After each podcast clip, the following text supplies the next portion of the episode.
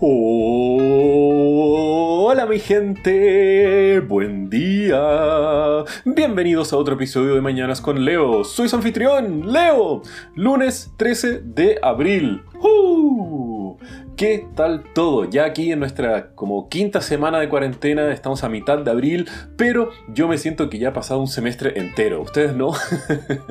pero igual, ¿qué semestre ha sido? Una aventura experimentando todo esto juntos como humanidad. Y bueno, como toda aventura o situación extrema, vemos un poco la naturaleza de algunas personas demostrándose de la mejor y peor forma. Desde la inconsciencia de tanta gente que sin entender ah, el, el riesgo que estamos todos evitando al estar dentro de nuestras casas, quiebran cuarentenas impuestas en diferentes países solamente para ir a comprar un poco de pescado el día viernes porque alguna superstición ridícula les obliga debido a que un judío murió hace más de 2000 años. Bueno, ok, cada uno con lo suyo, no voy a criticar a nadie, pero no sé, también han visto los ecofascistas que han nacido en este último tiempo, toda esta nueva narrativa en la cual llaman a la humanidad el verdadero virus porque simplemente vieron una noticia en la cual dos ciervos estaban corriendo en alguna ciudad europea, algo así, y creen como que Gaia está recuperando terreno y no sé, onda, lo que hizo Thanos eh, y matar a mitad de la humanidad no está tan malo y qué sé yo, como que les nace este incentivo de genocidios, así como, ¿qué? Frustración un poco todo eso. Y sí, entiendo mucho la frustración de la tosudez y la inconsecuencia de mucha gente y te hacen hacer esos sentimientos de la frustración. Hasta yo soy vocalmente opositor y hasta digo algunos chistes como, uy, sí, nos merecemos este virus cada vez que veo alguna noticia ridícula de la gente haciendo algo irresponsable durante esta pandemia. Pero me preocupa el pensar cuánta gente realmente está cayendo poco a poco en ese instinto animal e inhumano en donde realmente piensan que la muerte de otro ser humano y el sufrimiento que eso conlleva tanto para sus seres queridos, familiares y, otras personas, sea algo de celebrar o hasta de incentivar de alguna forma. Porque sí, es verdad, lo encuentro muy triste y, y muy fuerte, no sé, así que digo, recapacitemos un poco y pensemos más al respecto de eso, mi gente, porque tanto que vemos ese tipo de noticias en redes sociales y nos estimula eh, como para poder tener esos pensamientos y esas como expresiones, encuentro que es muy diferente cuando lo vemos en un caso real. Y me imagino que mucha gente está sufriendo en este momento por toda la pandemia global que estamos viendo, gente que ha posiblemente y muy tristemente ha perdido familiares, padres, hermanos, eh, tenemos que recapacitar porque independientemente del nivel educacional o de dinero o de conciencia que muchas de estas personas tengan o no, sigue siendo otro ser humano con un valor y una capacidad de sumar y aportar hacia nuestra especie que deberíamos estar defendiendo y al mismo tiempo protegiendo. Si estamos aquí todos como especie a través de esta pandemia global, tenemos que estar focalizados en la protección y en el cuidado de los unos a los otros, porque además encuentro que la vida y la dignidad humana son cosas que valen la pena ser defendidas, aun cuando nos caiga mal en la otra persona, nos genere frustración cuando vemos noticias así, el caer en ese instinto de decir, ah, selección natural o ah, que se merecen eso, es algo bastante dañino y encuentro yo que habla mucho de nosotros y cómo tenemos que estar eh, con cuidado y al mismo tiempo con una introspección muy fuerte para poder incrementar nuestra capacidad de empatía y poder ver a la gente como personas y cómo cada uno de nosotros podemos mejorar en esta crisis.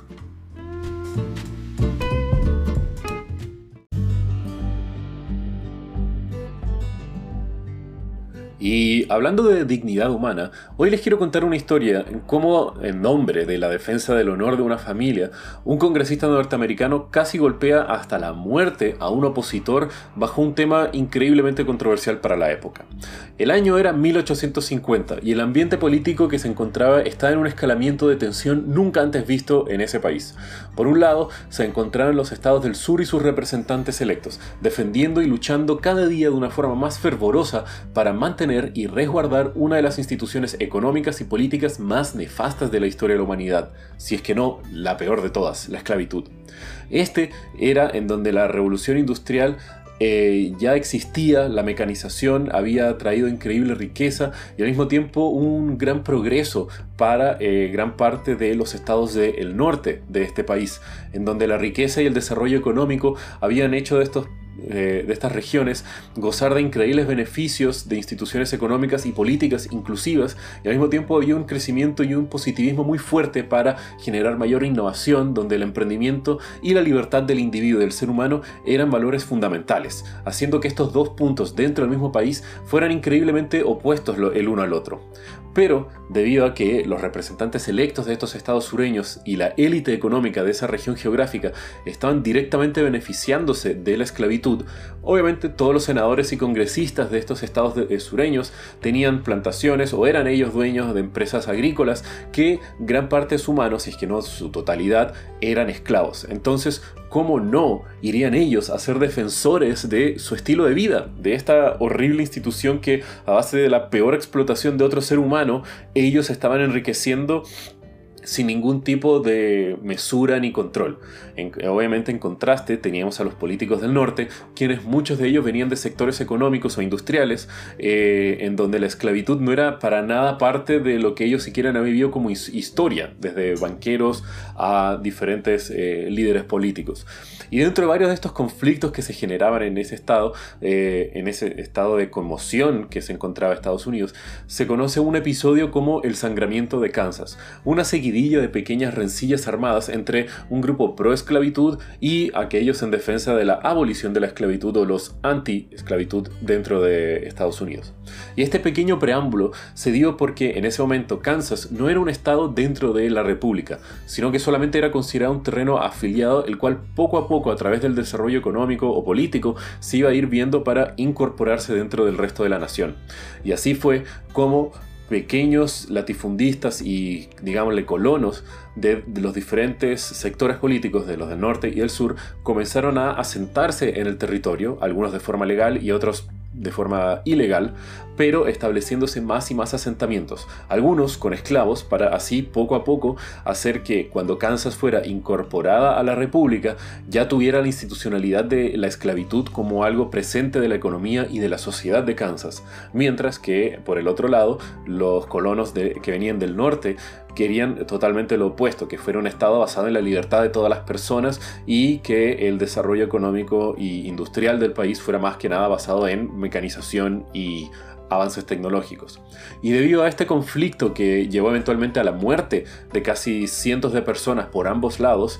eh, fue que el senador republicano Charles Summers lanza un ácido discurso contra la esclavitud y contra aquellos que defendían a esta eh, institución, llamado la incorporación de Kansas de forma inmediata como un estado libre de esclavitud y al mismo tiempo hacer esta movida un juego contra la presión política que los esclavistas tenían cada vez más fuerte sobre la República. Además, dentro de su discurso, se dedica a insultar a los diferentes miembros del Congreso y atacarlos personalmente, base a la hipocresía que muchos de ellos representantes eran y hablaban de eh, caballerismo, el honor y la dignidad, mientras que eran al mismo tiempo los mayores transgresores y los perpetuadores del abuso que estos cometían contra sus esclavos, tratando a estos seres humanos como si fueran una mera propiedad.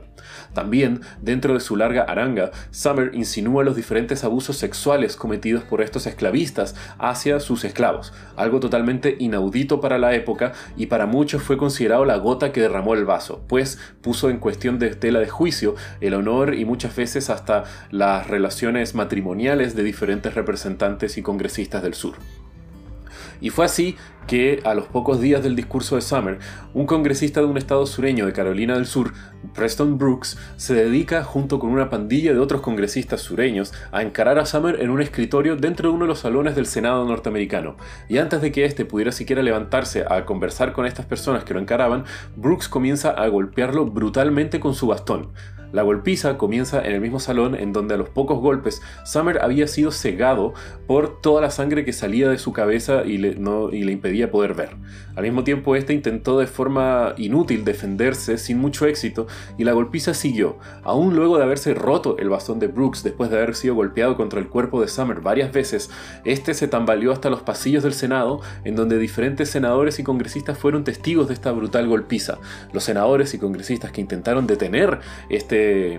brutal espectáculo que se está dando en los pasillos del Senado, fueron detenidos por otros congresistas que defendían a Brooks y a la golpiza que estaba realizando, y entonces comenzaron a amenazar con sus propios bastones y hasta con pistolas dentro de los pasillos del Senado para poder hacer que Brooks pudiera terminar la golpiza contra Summer. Y al final de todo este eh, brutal episodio,